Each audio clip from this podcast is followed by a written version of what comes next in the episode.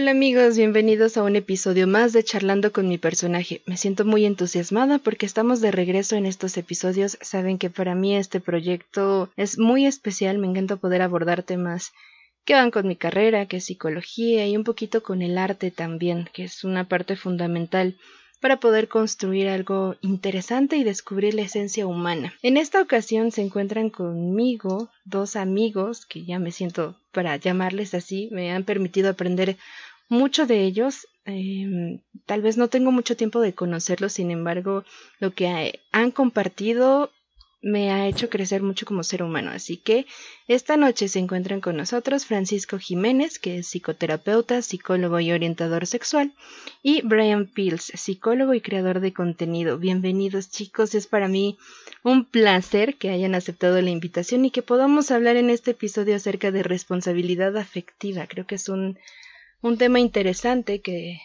que vamos a abordar en esta ocasión y que ha estado muy en boca y en palabras, en letras, en las redes sociales. Así que, ¿cómo están?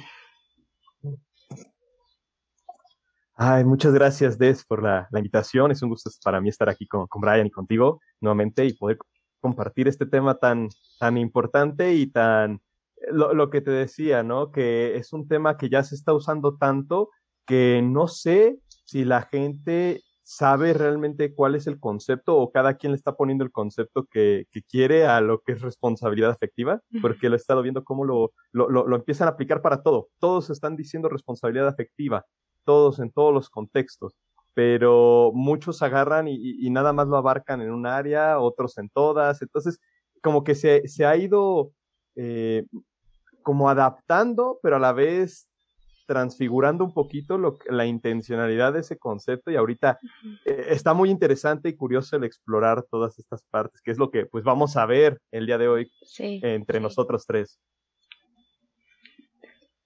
Así es, amiga, este, pues ya tu público ya me conoce, ya tu público ya, está harto de mí, de, ahí viene otra vez este a joder, hombre. No, pero muy, muy, este, Encantado, encantado de estar por aquí de nuevo en tu espacio. Gracias por la invitación. Y pues bueno, el día de hoy, eh, acompañado, nos hizo, nos hizo el honor, nos hizo el gran honor, Paco, de, de, acompañarnos, de que se armara una colaboración con él. Este, la verdad, cuando lo, cuando lo vi, eh, me quedé muy sorprendido, me quedé muy sorprendido de cómo se expresaba y de, y de su sabiduría. Entonces, va a ser muy, muy rico, muy padre el estar compartiendo el espacio con ustedes dos. Ya sabes que para mí es, es un gusto estar aquí charlando con mi personaje. Y pues bueno, vamos a darle con este tema que como ya lo dijo Paco, eh, está muy padre, muy padre, muy interesante y sobre todo muy, vamos a decirlo así, muy de moda, ¿no? Muy de moda porque ahorita todos estamos en esta onda de, entre comillas, sentir, ¿no? De querer sentir, de necesitar sentir, cuando ni siquiera vamos a terapia y no sabemos ni qué onda con nuestras emociones. Entonces, sentir entre comillas. Así es de que, como ya se la saben, ¿no? ¿Cómo es, cómo es la onda conmigo? Quienes han escuchado otro, uno que otro podcast, uno que otro episodio, pues va a haber descalabradas, va a haber descalabradas, va a estar canijo el asunto. No, por favor.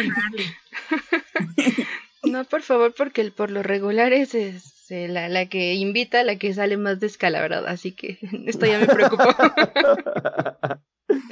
Ah, está bien, a ver, a ver qué se da. Ok, se va a poner interesante. Pues quisiera comenzar, ¿qué les parece? Escuchar, conocer su definición acerca de responsabilidad afectiva, porque, como bien lo dicen ambos, está de moda el tema, digamos, todo el mundo estamos abordando esta cuestión de responsabilidad afectiva, sin embargo, no no conocemos muy bien a qué se refiere responsabilidad, ¿no? Porque esta cuestión también de tengo responsabilidad afectiva y te digo las cosas como son, pero también necesitamos empatía, necesitamos una cuestión para podernos comunicar. Así que, ¿cómo comenzamos con la definición de responsabilidad afectiva? Adelante, Paco, adelante. ¿Yo primero? Sí, te doy el micrófono. Bueno, muchas gracias, Brian. Eh, yo creo que, como te lo decía en, en, la plática que tuvimos de sexualidad, el definir un concepto es muy complejo, sobre todo uno que está tan de moda, eh, porque a final de cuentas la gente está poniéndole el concepto que quiere a este, a estas dos palabras y yo no puedo, o sea, a la responsabilidad afectiva y yo no puedo decirles que están mal. Yo no puedo decirles que están incorrectos. ¿Por qué? Porque entonces sería asumir que mi verdad es más valiosa que la verdad de ellos y les estaría imponiendo mi verdad. Entonces invalidando completamente lo que para ellos es responsabilidad afectiva. Pero para mí, por lo que yo he vivido y por lo que yo he construido con mis pacientes y a lo largo de mi proceso, me he dado cuenta que la responsabilidad afectiva es precisamente hacerme responsable de lo que yo construyo en cualquiera de mis relaciones. No solamente, el, afecto no es solamente algo que se construye con la pareja, se construye con amigos, se construye con compañeros de trabajo, se construye con profesores, se construye en todos nuestros entornos el afecto. Por lo tanto, siempre hay responsabilidad en cualquier relación que tengamos. Hay siempre responsabilidad incluida. O sea, entrar a una relación es entrarle a la responsabilidad. Entonces, la responsabilidad afectiva es todo esto que está pasando entre nosotros, hacerme responsable de lo que a mí me toca. ¿A qué me refiero? De repente te digo, como tú mencionabas, Des, a veces la gente puede llegar a ser muy directa, pero también muy cruel en este ser directo. Y entonces puedo decirte algo que te lastime mucho. Y entonces, en lugar de hacerme responsable, lamento si lo que te dije te dolió o te lastimó. Mi intención era de esta manera, pero lamento si no supe expresarlo en lugar de, de, tomar, porque ahí estaría responsabilizándome de lo que te pudo haber lastimado, pero en lugar de hacer eso, no, pues es que yo solamente dije lo que, lo que es verdad, o sea, tú como lo tomes, pues ya es tu problema. Uy, ahí, en ese momento es cuando nos desligamos completamente y decimos, a mí no me importa si lo que yo te dije te lastimó, porque entonces yo no me voy a hacer responsable. Y, y así empieza, pero ¿saben desde dónde empieza esto? Este concepto se empieza a construir desde papá y mamá desde cómo nos relacionamos con ellos, desde que empezamos a interactuar y vemos cómo papá y mamá también se, se ¿cómo se diría? Desresponsabilizan y, ¿cómo se dice? La, se diría... desresponsabilizan. Desresponsabilizan, ¿verdad? Se desresponsabilizan de lo que ellos les toca en la relación con los hijos, como por ejemplo un, un claro caso, ¿no? Que están diciendo algo, que te están pidiendo algo tus papás, y entonces te dicen, cuando tú les preguntas, oye, pero ¿por qué? Ah, pues porque soy tu papá. En este momento se acaban de quitar toda la responsabilidad y te acaban de decir, ¿sabes qué? La autoridad vale más que la responsabilidad. Y yo no te tengo que dar explicaciones porque soy mayor autoridad que tú. Entonces, en ese momento nos están enseñando que una autoridad vale más que nosotros y vale más que lo que queremos. Y desde ahí empezamos a darnos cuenta que las autoridades nunca se van a ser responsables porque nos lo está mostrando papá y mamá que ellos no tienen por qué hacerse responsables si su autoridad es más valiosa que la mía como su hijo. Entonces, desde ahí empezamos a construir este concepto de lo que es responsabilidad afectiva. ¿Por qué algunos sí se hacen responsables? ¿Por qué algunos no? Si algunos no se hacen responsables, ¿por qué me tengo que hacer responsable yo todo el tiempo? Y así se va transformando. Entonces, como tal, para resumir y no, y no quedarme aquí con el micrófono a la hora que tenemos de programa, eh, es es para mí eso, el hacerme responsable de lo que yo construyo en cualquier relación. Ok. Muy, muy interesante. Te, te déjame decirte que así vamos con las notas todos. ¿eh? Yo aquí los escucho, vamos. Básicamente, este, agregando a lo que decía Paco, es entender que también causamos efecto en el otro, caray.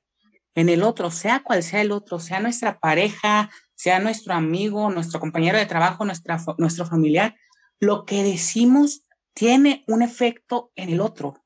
Entonces, es esta capacidad de análisis eh, combinada con empatía, combinada con asertividad, en el sentido de decir, voy a decir esta idea o voy a expresar esta idea, eh, sabiendo el otro es otro conociendo en medida de mis posibilidades al otro. Eh, y a partir de ahí, pues bueno, que se, que se forme una relación padre teniendo como clave la responsabilidad afectiva. Que ojo, esta palabra de responsabilidad me encanta. La responsabilidad es la cura de la culpa. ¿Por qué es la cura de la culpa? Porque haciéndonos responsables en tiempo y forma de lo que somos y de lo que hacemos, evitamos esta parte de la culpa, ¿no? Que es que viene en el momento en el que las relaciones empiezan a romper o las relaciones empiezan a desgastar, ¿no? Y empezamos a echar culpas a este y al otro, es que tú esto, tú me dijiste esto, tú me dijiste aquello, tú este, la otra vez que lloré me dijiste que no fuera un exagerado, una exagerada, la otra vez que te expresé que me sentía mal con estas palabras, me dijiste que estaba haciendo mucho, mucho teatro. ¿sí? Entonces, si hubiéramos tenido esta responsabilidad en tiempo y forma, nos hubiéramos evitado todo un show, ahora sí, en ese momento de estar hablando de culpas, de estar hablando de, tú hiciste esto, yo hice esto, aquel hizo esto otro, y estar aventándonos, aventándonos la bolita, ¿no? Entonces, básicamente la responsabilidad afectiva es esta parte de entender que tenemos un efecto en el otro, entender que estamos interconectados, ¿no? Y que todo lo que decimos y hacemos tiene un efecto. Tampoco se trata de estarnos cuidando todo el tiempo. Tampoco se trata de estar cuidando cada palabrita porque a veces vamos en automático porque tristemente así nos exige la vida. Pero sí ir practicando esta conciencia de nuestras palabras. Yo siempre lo he dicho, las palabras tienen poder. Claro. Me gusta mucho. Qué, qué bonita te ves hoy, amiga. No sé qué, no sé qué pasó por ahí. ¿Lo ves? ¿Lo ves, Francisco? Este, ¿cómo? Cuando yo le dije qué bonita te ves hoy, generó una sonrisa en ella. Las palabras tienen poder. Claro, pero dímelo a mí también, Brian. Dime que también me veo bonito hoy. Ah, qué bonito te ves el día de hoy. Gracias, Brian, tú también te ves muy bonito.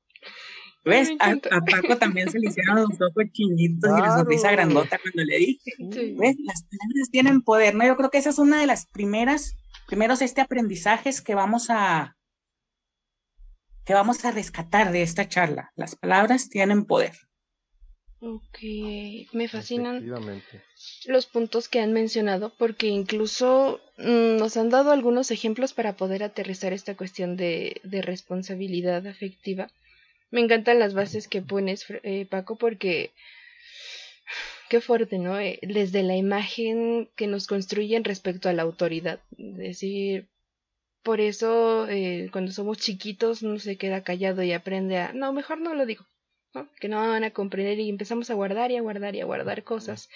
Lo que me lleva a un punto, aparte del de la, el peso de las palabras, esta cuestión de responsabilidad afectiva con uno mismo, porque con base a lo que ya aprendí por parte de mis papás, por parte de la cuestión de autoridad, llámese maestros, llámese tíos, familiares, esta, esta conexión con, con los adultos eh, cuando somos pequeños, el impacto que tienen las palabras de otros sobre mí, sobre mi psique, pero aparte el impacto que tienen las palabras que yo me digo, el concepto que tengo sobre mí, cuando yo ya me di cuenta que hay cosas que no me gustan, pero aún así por presión social, porque es lo que se espera de mí, voy y las hago, ¿qué está pasando ahí conmigo? ¿Cómo se construye esta responsabilidad afectiva conmigo mismo, conmigo misma?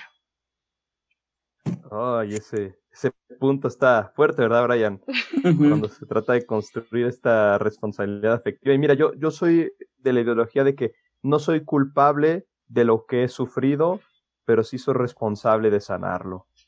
Si voy por la vida esperando que los demás me sanen, entonces, entonces estoy buscando médicos en todos y ya no estoy construyendo relaciones. Eh, humanas, estoy construyendo relaciones médico-paciente. Y así me voy con todo el mundo, construyendo este tipo de relaciones. Pero entonces no me estoy haciendo responsable, porque cuando uno llega con el médico, le dice, a ver, atiéndeme y chécame, y tú tienes toda la autoridad, tú tienes todo el poder, y tú eres el que me va a decir que está mal. Y yo no me hago responsable de nada, más que de seguir mi, mi tratamiento y ya.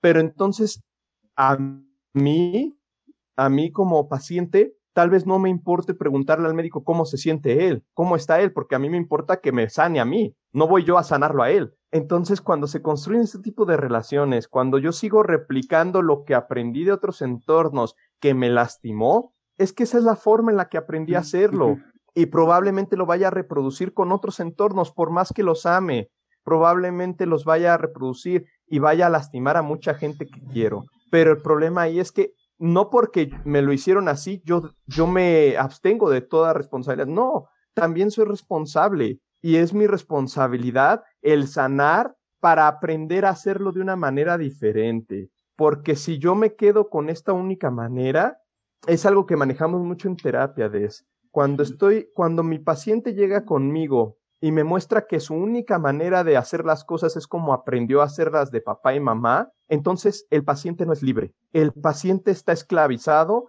a un aprendizaje que pudo o no pudo haberlo dañado, pero es la forma en la que aprendió a hacerlo con otros entornos. Pero tal vez esta manera ya no le está funcionando en este momento, tal vez en su momento sí le funcionó, pero hoy ya no. Entonces hay que poco a poco mostrarle cómo puede hacerlo de otra manera, empezando conmigo, su terapeuta, empezando cómo hay otras maneras y cómo hay otras herramientas para hacerlo, cómo sí se puede cambiar este replicar de acciones que en algún momento me pudieron lastimar. Pero para eso lo tengo que hacer consciente, consciente de cómo lo ha estado haciendo hasta el momento, de en qué situaciones lo ha estado expresando, de a cuántas personas tal vez lastimó, porque si no lo hago consciente, entonces en la inconsciencia está la ignorancia y en la ignorancia no hay acción, solamente es eh, la réplica de alguna sensación que tuve, pero no estoy tomando acción y la acción conlleva responsabilidad. Entonces, mientras no me haga consciente, no me puedo hacer responsable. Por eso muchas personas van como, como dicen, y voy a usar un poquito el lenguaje coloquial, con bandera de pendejo, así van navegando, con, porque, porque así es más fácil no serme responsable. Así no me tengo que hacer responsable de nada. Y algo que, que mencionaba Brian, que es, es muy cierto en las relaciones, cuando ya están en su punto de quiebre, se echan culpas y shalala. Algo que he visto con mis pacientes es que en, la infidelidad, por ejemplo, un caso muy claro del por qué se separan la gran mayoría de parejas, en la infidelidad no hay culpables. Los dos son igual de responsables. Los dos construyeron la infidelidad porque usualmente se culpa a la persona que fue infiel. Dice, no es que tú fuiste infiel, es que tú hiciste esto, tú hiciste aquello, tú hiciste... Sí, pero ¿qué hizo la otra persona para que esta persona tomara la decisión de, de ser infiel? Esto puede ser un poco polémico, mucha gente lo tomará como polémico, pero es que es una realidad, porque entonces es muy fácil para mí culpar de todo al que decidió ser infiel y entonces yo quitarme toda la responsabilidad. A lo mejor dejé de hacer cosas que a él le gustaban, a lo mejor y dejé de decirle que lo amo, a lo mejor dejé de decirle que éxito en su trabajo, a lo mejor y eh, lo le abstenía a que fuera a que fuera a una fiesta con sus amigos, este, desconfiaba constantemente de él, le quería checar su celular. Esas cosas son parte de nuestra responsabilidad. Igual el hombre, ¿qué cosas estuvo haciendo?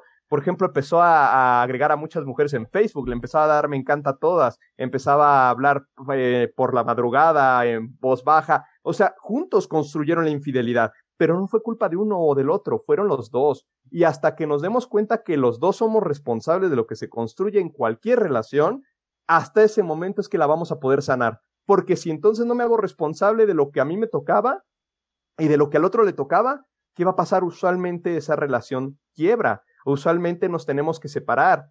Y, y es por esto mismo, porque entonces yo no voy a aceptar lo que yo hice, que pudo haber lastimado al otro. Y el otro tal vez no vaya a aceptar lo que hizo, que me lastimó.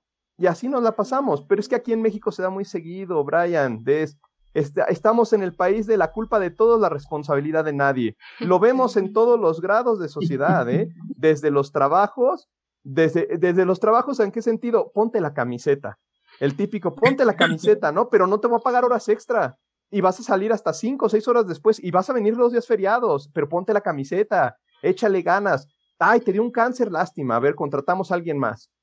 Así es. No, nadie se hace responsable de nosotros porque así nos enseñaron que por desgracia en esta sociedad mucha gente culpa a todos de todo y entonces ahí el empleado dice, ay hijos de la fregada, me corrieron, fue un número más, yo les di mi vida.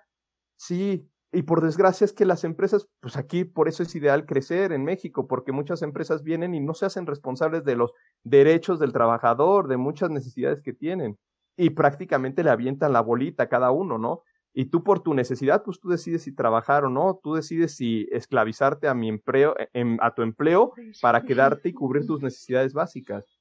Pero, pero es, es, algo que, o sea, si se dan cuenta, pensémoslo en todos los grados, en educación, en medicina, en todos lados, todo el mundo se culpa, todo el mundo se echa la bolita y es culpa de todos y responsabilidad de nadie.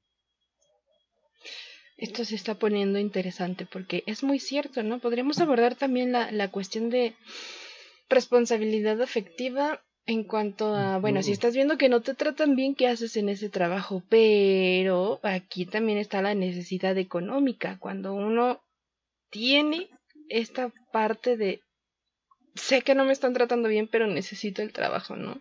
Hay muchas cuestiones que sí debemos de, de trabajar y es complejo, pero te escuchamos, Bray. Esta parte, quiero volver un poquito a, a, la pregunta inicial que hacías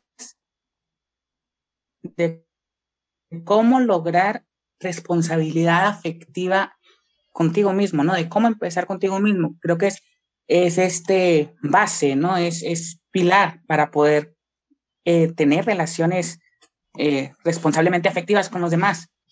Lo primero de ellos es alejarnos de ser una mente cuadrada, ¿sí? Y no me dejarás mentir, Paco, de repente en terapia llegan gentes con las mentes cuadradas, personas con las mentes cuadradas. Y Señora, dése cuenta, no es así. Joven, date cuenta, no es así. Este, qué bueno que el código ético prohíbe los apes porque de pronto siga. este, sí, entonces, estas mentes cuadradas, ¿qué es lo que hago yo con estas mentes cuadradas? Hay un ejercicio muy padre que les dejo de tarea. ¿Cómo apagas una vela? Les pregunto. La respuesta pues es la que todos conocemos, ¿no? Soplándole. Ok, fíjate bien, te voy a dejar una tarea. Durante los próximos siete días, de aquí a que sea tu próxima sesión, quiero que apagues esta vela, pero no le vas a soplar cada día la vas a pagar de una manera diferente. Entonces ahí están, ¿no? Todos los días inventándose una manera diferente de, apagar la vela. Que un día le eché agua, que un día le pedí a alguien que le apagara, un día la puse en el viento, un día nada más con, con este, le aplasté, un día la, la tapé con un vaso. Y dan, dan un sinfín de, de respuestas, ¿no? Unas de las que se nos pudieran haber ocurrido y otras tantas muy creativas, ¿no? Así como que, ah, caray, te la complicaste mucho. Yo habría optado por. Pero, ¿qué es lo que vemos aquí?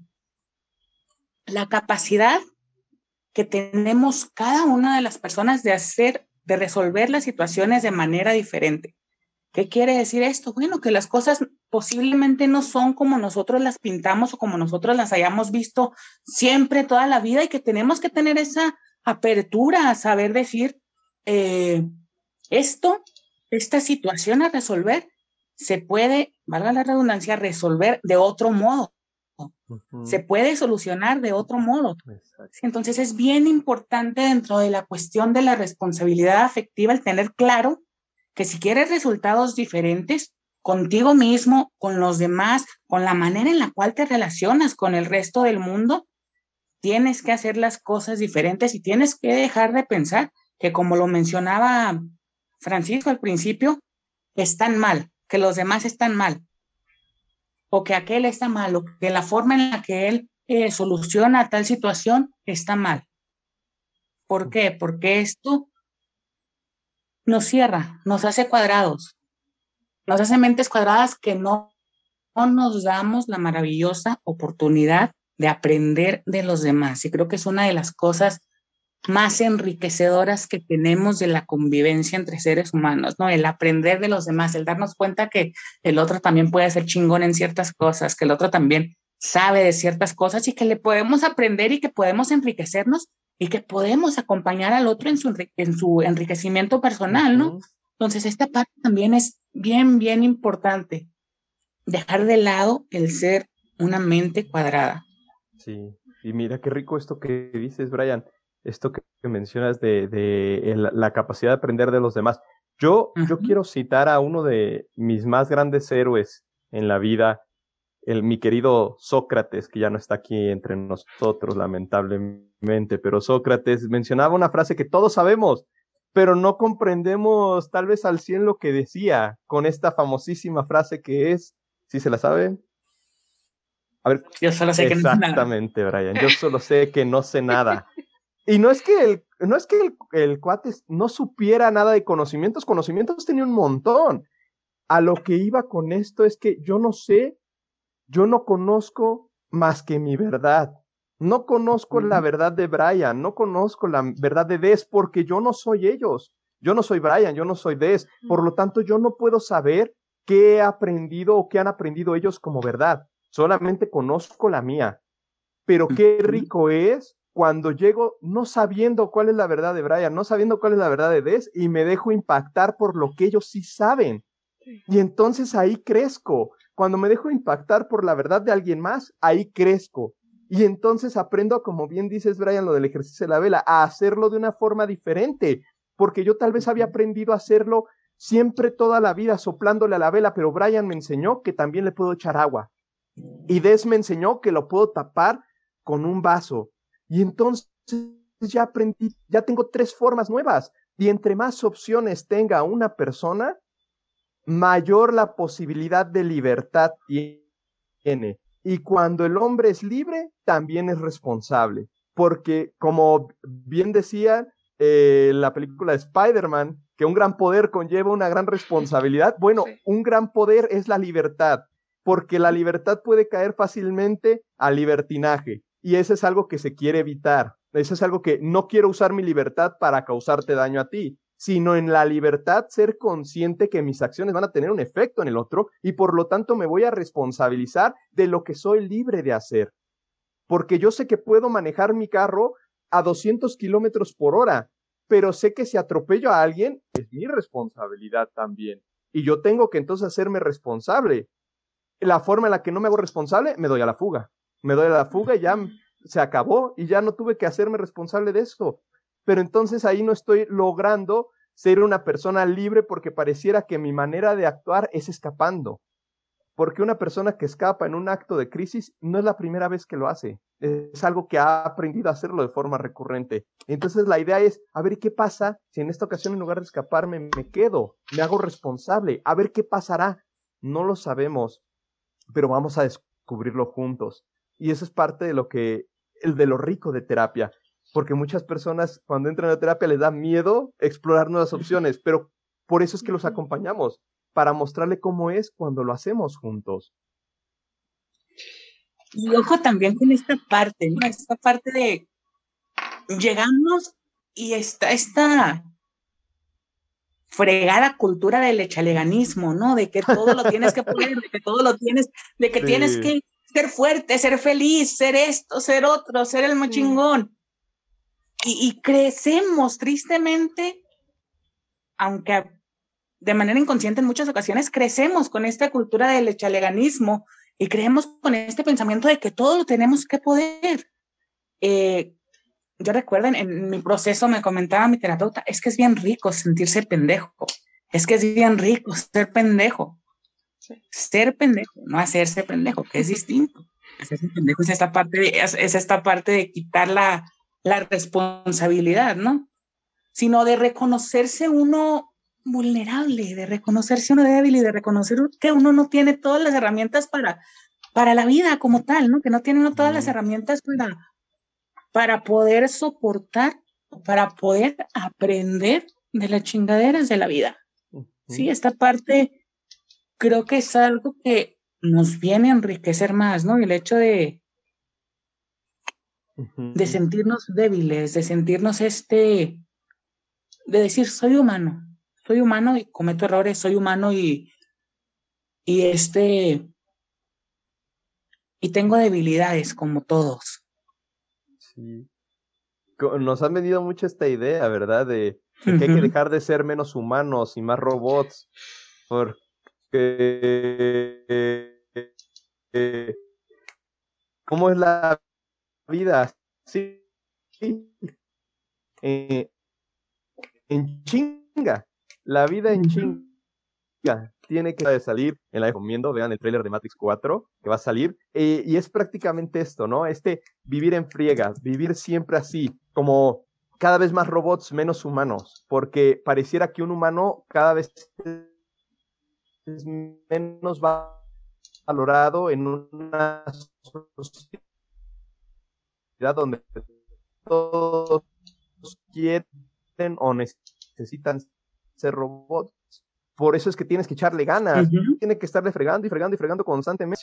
Y de ahí regresa y tiene que llegar con la sonrisota y puesto y órale, otra vez echarle sus 14 horas diarias al trabajo. Y así, así, así prácticamente nos están explotando como más robots que humanos. Eh, por desgracia, por desgracia nos, nos obligan también a conocer y a saber todo, a aprender y a, y, y a tener todas las herramientas para todo, pero bien, bien lo dice tu terapeuta, Brian, y tú nos lo compartes, es que también se vale no saber, se vale no saber cómo o con qué herramientas, pero, pero eso es lo importante y eso es lo rico de la naturaleza del ser humano, que somos muy curiosos.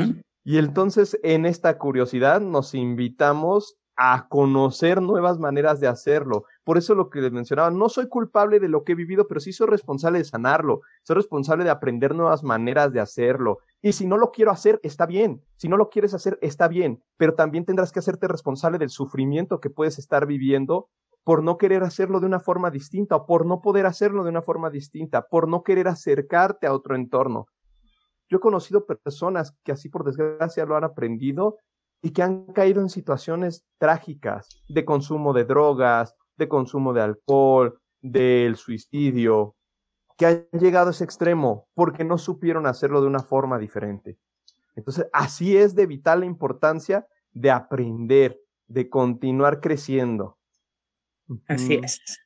Ok, me fascina, o sea, yo insisto, voy a parecer disco rayado, todo lo que están diciendo me encanta, ya saben quienes nos han acompañado en este camino que yo soy de tomar nota. Me, encanta mucho lo que dicen nuestros invitados. Y para ahondar un poquito más, quisiera abarcar esta cuestión de la comunicación, esta cuestión de poder manifestar lo que necesito, lo que soy, no estancarme en esta cuestión que han mencionado de ¿qué crees? ¿Que, que yo soy así? Pues ni modo, ¿no? Esto es lo que te tocó. No, o sea, la gente podemos cambiar, hay conductas, hay ideas que se pueden modificar, pero ¿cómo manifestárselo al otro? Llámese padres, amigos, pareja, eh, ese otro con quien he decidido relacionarme, cómo llevar la comunicación con base a la responsabilidad afectiva. En lo personal considero que es un elemento básico, necesario para poder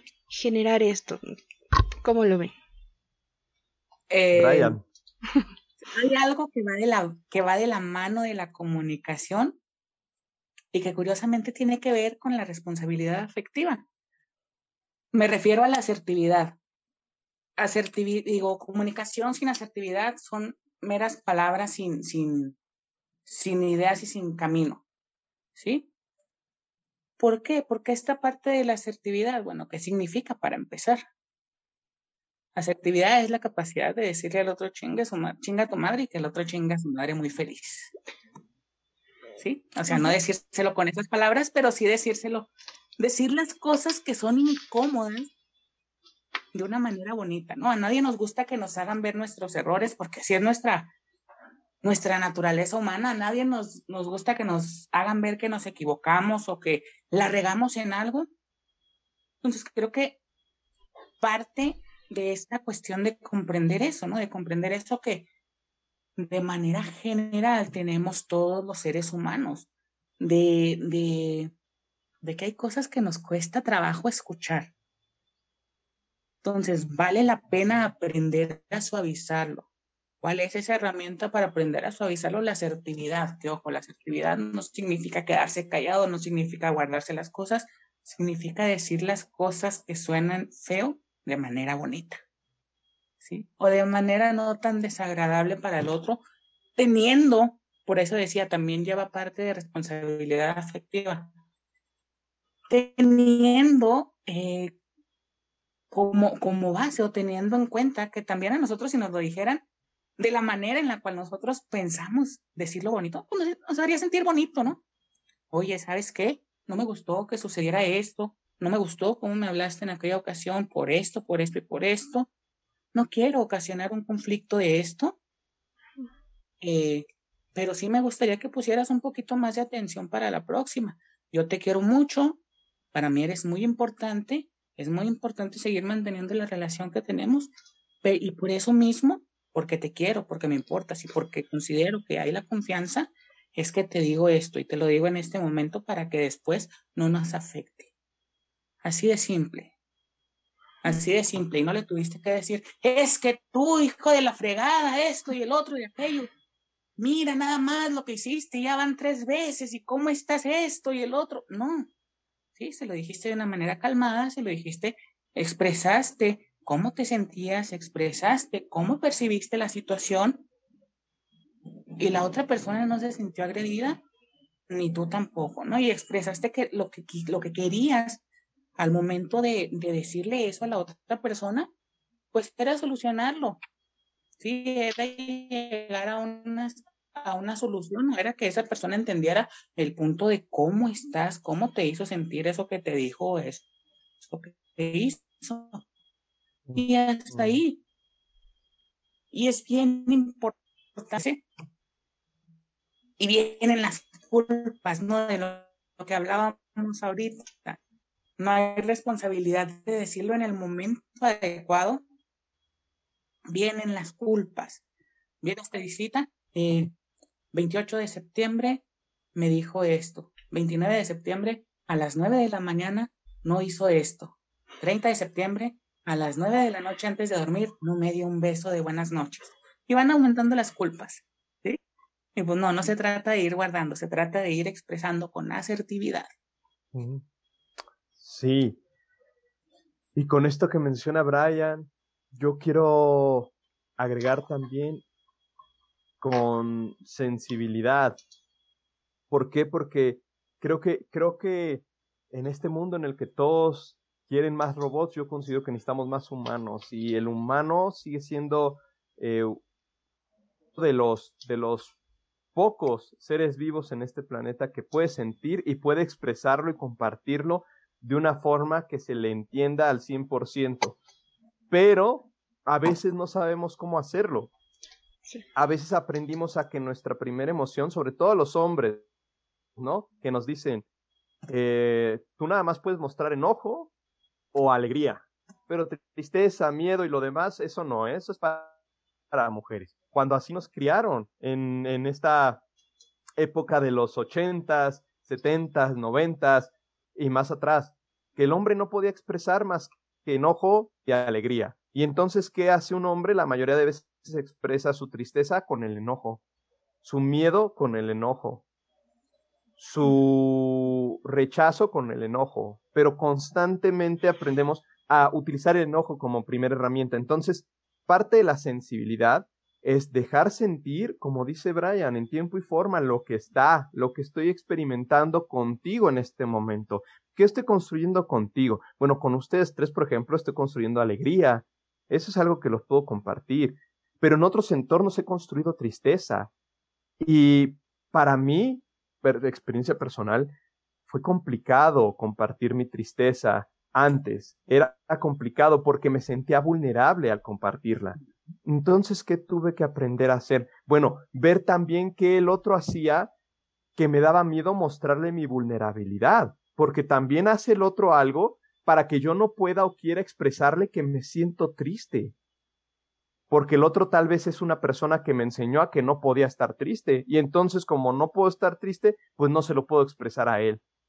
Y la idea es encontrar entornos donde sí me acepten y me reciban estando triste también no solamente enojado o alegre. Y esa es parte de la diversificación y construcción de entornos que también son responsables afectivamente cuando también me puedan recibir de la forma en la que esté, como esté y con lo que esté construyendo contigo. Y a veces, a veces también es parte de lo mismo, que cuando estamos intentando interactuar con una persona, inmediatamente nos nos interrumpen o nos rechazan. A lo mejor también puede ser ese miedo al rechazo. No me va a saber recibir cuando le quiero decir que algo que hizo me dolió. Porque eso es lo que hacen las personas usualmente que no son responsables efectivamente. Rechazan. Ah, ¿me vas a, me vas a regresar mi responsabilidad? No te acepto. No te acepto, no te recibo. Y el rechazo duele muchísimo. Muchísimo. Entonces muchas personas aprenden a ya no acercarse. Aprenden a evadir a evitar, a fingir, a ponerse máscaras, porque ya aprendí que entornos importantes en mi vida no me reciben estando triste, no me reciben siendo como soy completo, nada más me reciben cuando estoy contento o cuando estoy enojado a veces. Pero mi tristeza, enojo y demás eh, a veces no es bien recibido. Y entonces en este rechazo, pues tengo que fingir que no los tengo. Pero como dice Brian, se van acumulando en rencores, en resentimientos, que todo lo que no se expresa no muere, se intensifica. Nos volvemos como una olla a presión que tarde o temprano va a explotar por todo lo que nos hemos guardado y a lo mejor sale de una forma no tan sana como pudo haber salido en algún momento. Pero ¿qué pasa? Si la persona con la que quiero expresarlo no me recibe, también tengo que aceptar que no me reciba y entonces tendré que dejar de buscar en ese entorno lo que necesito, porque tal vez no me está dando el, ese afecto y es parte de lo que pasa en las parejas, ¿eh?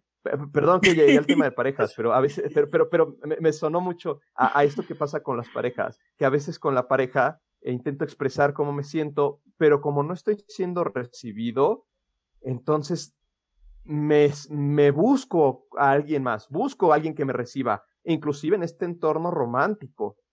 Y pasa con las amistades. Ay, mi amigo me está lastimando, entonces voy a empezar a buscar a alguien más. Pero donde vienen estas parejas que tú mencionabas, de, de estas personas que, o, o, bueno, no parejas realmente, pero personas que están en una relación donde están siendo lastimados constantemente, son personas que no han aprendido a hacerlo de una forma distinta, que no han aprendido a que pueden buscar otros entornos, donde tal vez sean, tal vez sean recibidos de una forma diferente. Y entonces ahí está, cuando me quedo haciendo lo mismo, de la misma manera, esperando un resultado diferente, es cuando me lastimo, es cuando termino sufriendo.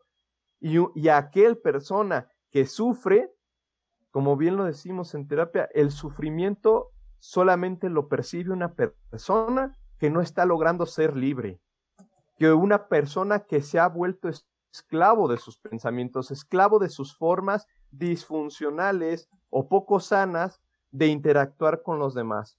Entonces lo que intentamos hacerles es mostrarle que hay otros entornos que sí te pueden recibir así como eres. ¿Cuál?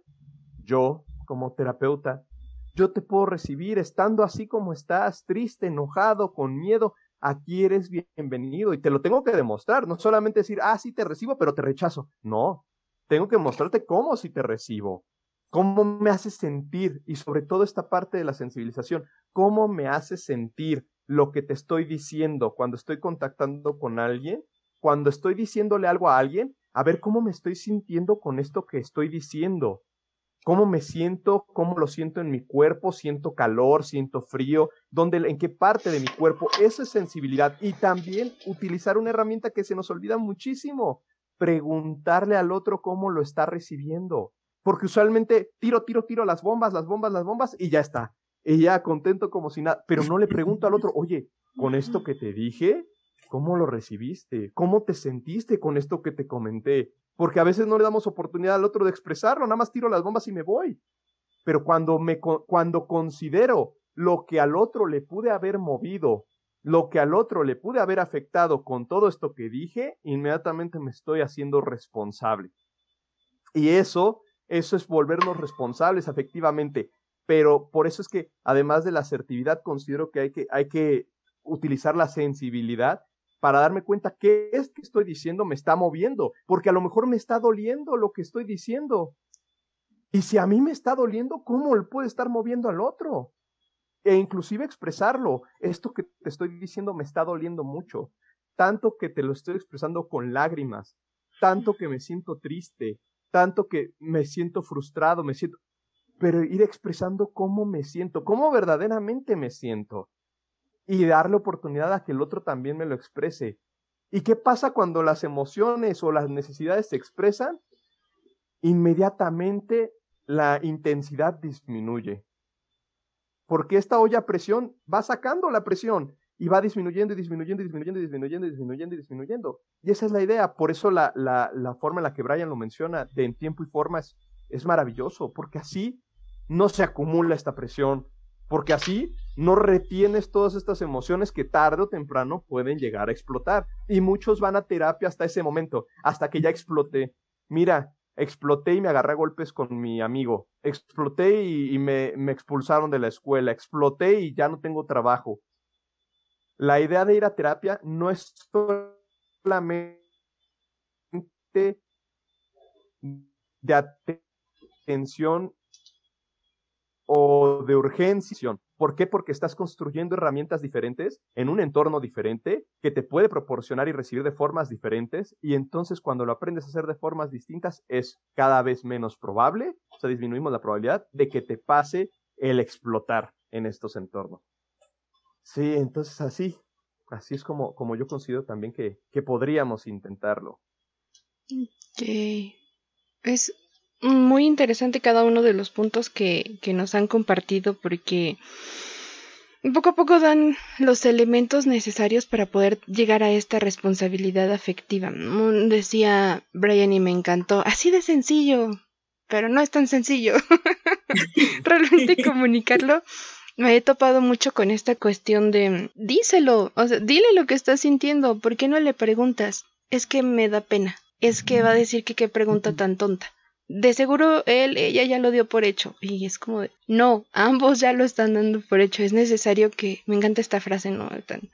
las cartas se pongan sobre la mesa y con base a eso cada uno va a saber qué movimiento realizar. Porque mientras uno ya se hizo una telenovela completa, el otro ya se hizo una película de ciencia ficción. Entonces son cuestiones muy diferentes y pues cada uno va a ir con base a lo que se está imaginando, pero no con base a lo que están construyendo juntos, ¿no? En esta parte, yo ya me adelanto con el anuncio, en esta parte que lo estamos abordando tan general, pero que en la segunda parte, amigos, si va a haber una segunda parte, lo abordaremos un poquito más enfocado a parejas, ¿no? Pero sí se me hace muy interesante la cuestión de, de tomar valor y por eso quisiera preguntarles, ¿cuáles consideran que son los elementos que conforman la responsabilidad afectiva. Me he atrevido a mencionar algunos, bueno, a anotar algunos con base a lo que han compartido. Ustedes me dirán qué, qué le agregamos, qué le quitamos. Para ir cerrando este episodio, que como siempre les digo, nos podemos ir a dos horas,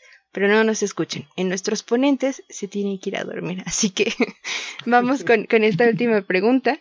Considero que con base a lo que nos han compartido, algunos de los elementos para, para tener responsabilidad afectiva son la comunicación, el apoyo, el autoconocimiento, la inteligencia emocional y la asertividad. Con la parte del apoyo me refiero también a esta cuestión de la red de apoyo que tenemos, que nos hace descubrir cosas nuevas de nosotros. Esa cuestión que mencionaban ambos de yo no sé qué es lo que opina cada uno, yo no sé cuál es su verdad, sus experiencias con base a, a este tema, pero me permito aprender de ustedes. Si yo llegara con la postura de esta es mi definición y como quieran, yo no me voy a mover de ahí, pues no, eso se limita mucho, ¿no? Sin embargo, cuando nos permitimos aprender de los demás, se pueden generar cosas eh, increíbles, ¿no? Cuando a veces nosotros estamos tan cegados y, y no vemos en algunas cuestiones que no estamos fluyendo tan bien, la red de apoyo creo que es un elemento importante, pero quisiera saber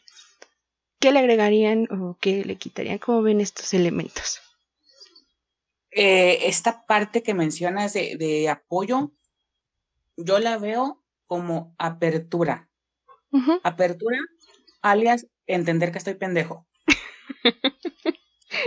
apertura, alias entender que estoy pendejo. Y que no conozco todo lo que, lo que, lo que sucede y que me faltan muchísimas cosas por aprender y que es parte de la vida, que es una de las partes de la vida más ricas, ¿no? El aprender. Eh, dentro de los elementos que bien mencionaste, también agregaría lo que mencionaba Paco de la cuestión de la sensibilidad, ¿sí?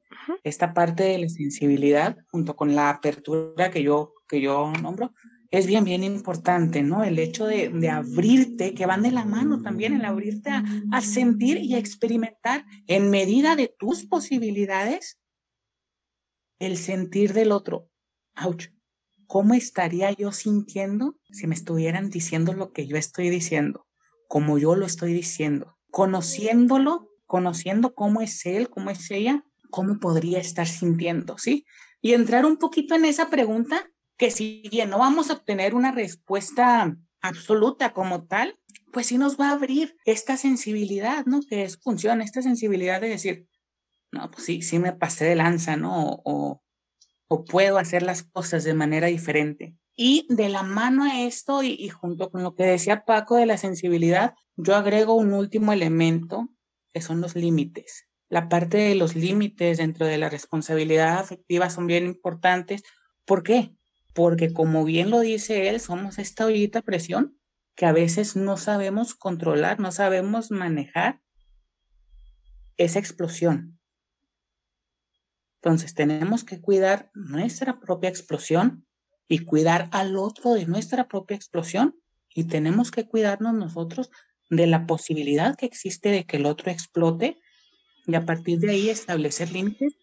¿Por qué? Porque cuidándome a mí y cuidando en medida de mis posibilidades, repito, al otro, cuidamos esa relación. Y al cuidar, estamos siendo responsables afectivamente estamos teniendo responsabilidad afectiva. Entonces, cuidar en base a los límites, en base a decir, esto sí, esto no.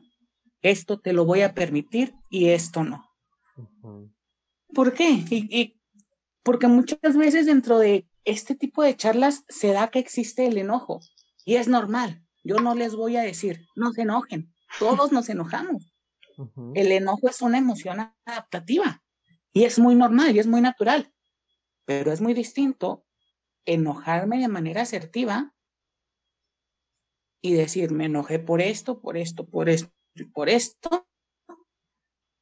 En este momento no estoy en capacidad de escucharte, no estoy en capacidad de, de dialogar contigo, porque mi es que tú vas y pip, pip, pip, ¿sí? Y esto y el otro, y a maldecir y hasta decirle, decirle de lo que se va a morir y lastimar por medio del enojo. Entonces, para eso nos sirven los límites dentro de la responsabilidad afectiva, entre muchas otras funciones. No sé, este, bueno, desde luego, Francisco, eh, con su opinión, va a agregar cosas muy importantes.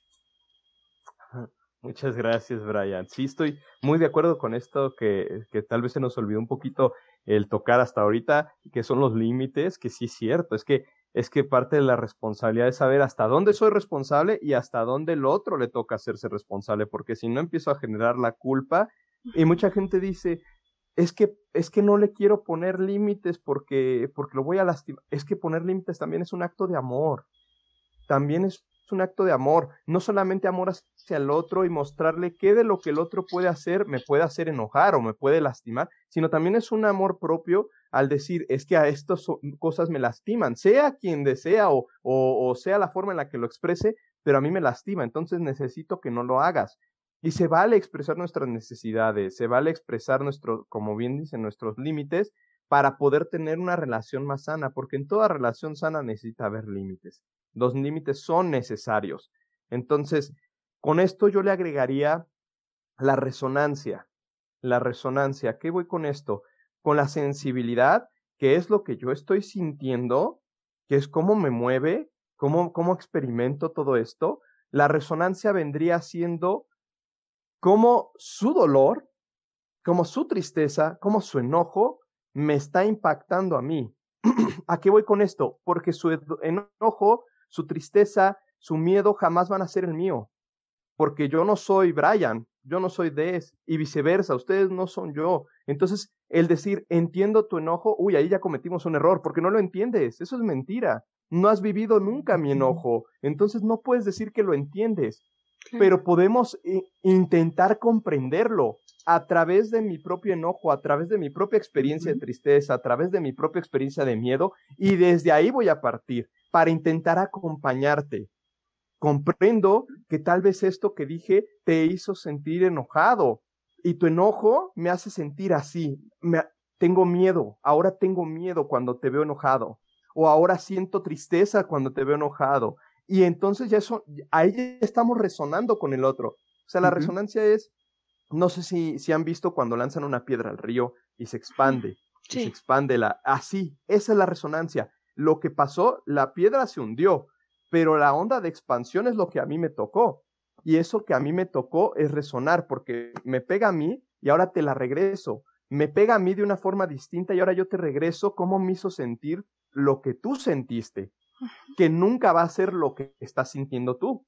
Pero es lo rico de ser seres humanos. Somos tan complejos y tan sencillos a la vez que es, es muy difícil. Las relaciones humanas son muy difíciles en el siglo XXI de poder contactar si no hay sensibilidad, si no hay resonancia, si no hay límites, si no están todas estas herramientas que estamos mencionando, es muy difícil poder tener relaciones sanas. Y hoy en día veo muchas personas que tienen relaciones muy superficiales porque no hay responsabilidad afectiva en ellas, porque no es necesario, no es para mí necesario el poder cuidarte y cuidarme en esta relación, porque no me interesa, no me interesa hacerlo, porque yo estoy seguro que en este mundo de las redes sociales, así como conseguí hablar contigo, puedo hablar con 15 personas más.